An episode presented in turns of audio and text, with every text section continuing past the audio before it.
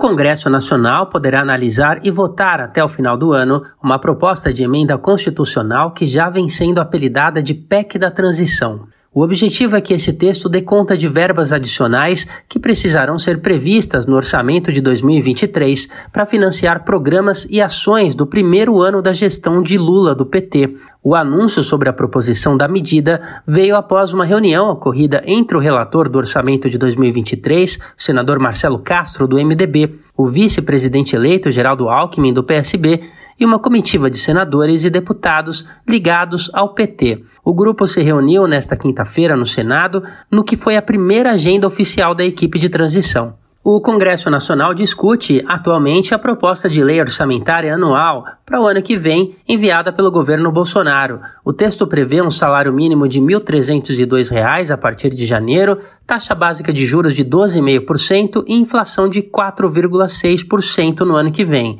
A ideia da PEC foi proposta pelo grupo como forma de solucionar o impasse relacionado à discrepância entre o orçamento previsto pela gestão Bolsonaro e as promessas de campanha do presidente recém-eleito do PT.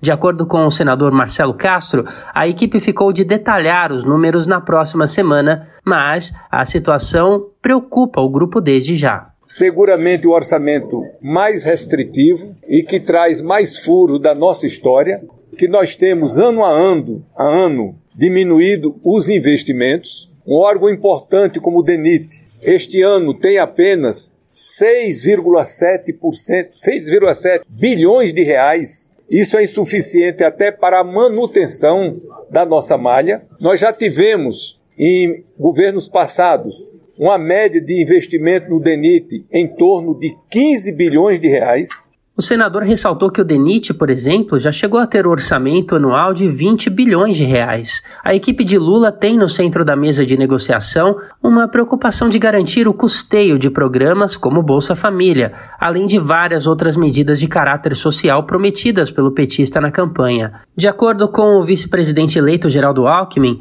uma das preocupações do novo governo é evitar que haja paralisação de serviços no país. Isso não, não está adequado no orçamento enviado para o Congresso Nacional. Então há necessidade de ter aí uma suplementação para garantir os serviços, garantir as obras e, ao mesmo tempo, por exemplo, a questão do Bolsa Família de 600 reais.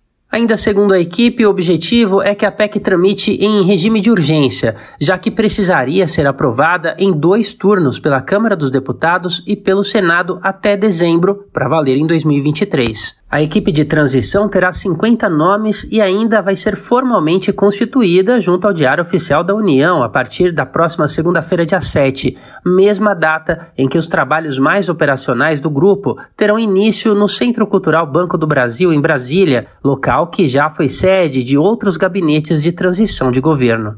Da Rádio Brasil de Fato, com reportagem de Cristiane Sampaio em Brasília. Locução: Douglas Matos.